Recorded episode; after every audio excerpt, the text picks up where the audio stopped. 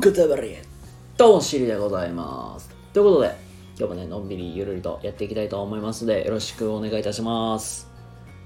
はいということで今日はですね昨日に引き続きましてちょっと子育てのお話を、えー、していこうかと思います。ちょっとカミカミですね。はい。でまあ昨日はねなんか子育てしていく時にこういういろんな視覚視点から持ってまあ子供にお話しするといいですよみたいな話を、まあ、させてもらってますが今日は、まあ、子育てでこれよくあるあるパターン。子供が約束破った時にどう対応するか。まあこれ皆さんね絶対悩むところと思うんですよ。これ僕も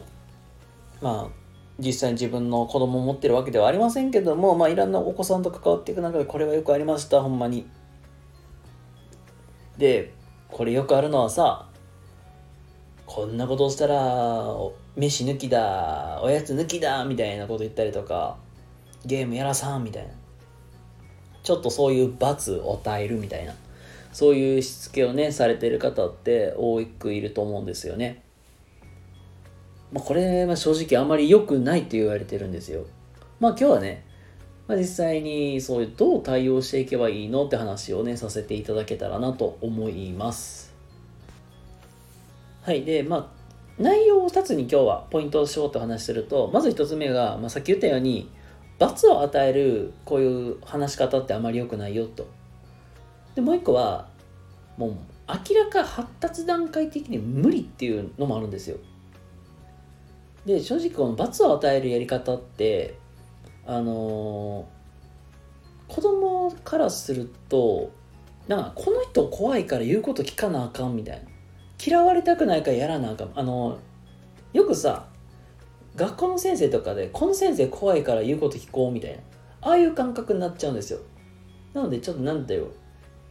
あの内発的動機と外発的な動機。まあ言うたらご褒美があるとかそういうなんであるからやろうみたいな。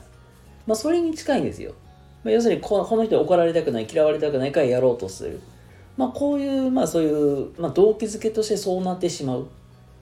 ていうので、あんまり良くはないですよと。なので、あの子供とまあ基本そういう、まあ、約束事を決めるってなった場合は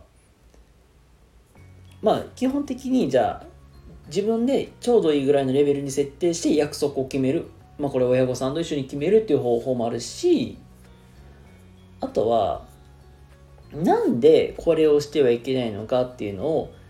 ちゃんときちんと分かりやすく話してあげると納得する。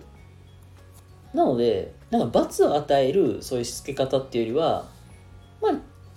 子供がちょうどいいレベルで守れる約束をお互いに決める。まあ言ったらね、ちょっとそういう契約書みたいに交わすっていうのも一つ。で、もう一個は、その、なんでそれやっちゃいけないのかっていうのを丁寧に説明する。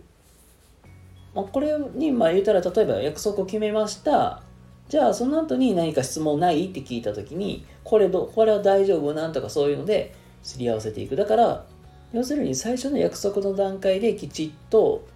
あの、約束を決めておく。で、まあ何かあった時にはなんでこれをしていけないのか理由をきっちりと説明してあげる。これはすっごく大事かなと思いますので。これはどんなことにも当てはまることかなと思います。はい。で最後この2つ目がこの発達段階的に無理って話ってあの正直さ何かを我慢するって大人でも難しいと思うんですよ。例えばダイエットしてます。ちょっと小腹がすいたなけど食べちゃダメって分かってるけどついつい食べたくなっちゃうみたいな。うん、まあ例えば、今日1週間ぐらいちょっと今日はおやつ我慢してきたと。けど、あもうほんまに小腹が空いて集中できひんわ、今日ぐらい前えっか、みたいな。っていうぐらい、なんか、我慢って意外と難しいんですよ。それを、じゃあ、小学生とか、幼稚園とか保育園の子に、じゃあ、おやつ食べれない我慢しろって言って、言ったって、我慢って難しいじゃないですか。大人でもやっとできるけど子供なんてなおさら難しいわけじゃないですか。なぜなら脳の作りが全然違うから本当に。なので発達段階的にこんなのもう明らかに無理な場合もあるんですよ。なのであのまあ、これで、まあ、言ったらルールこれやっちゃいけないよっていうルールを決めたとしても破っちゃうの当たり前なんですよ。なぜならレベルが高すぎるから要求されてるものが高すぎるから。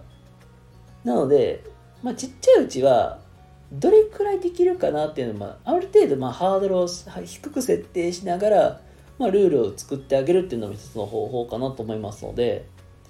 まあ、今日の話のポイントを言うともう発達段階的に難しいものはあると。だから子供ときっちりと話し合いをしてある程度ルールのすり合わせをしておく。でちゃんと必ず質問を聞いてこれはどの場合どうするのとかこの辺までもきっちりやっておく。でもし破っちゃったやっちゃったという時とかはまあ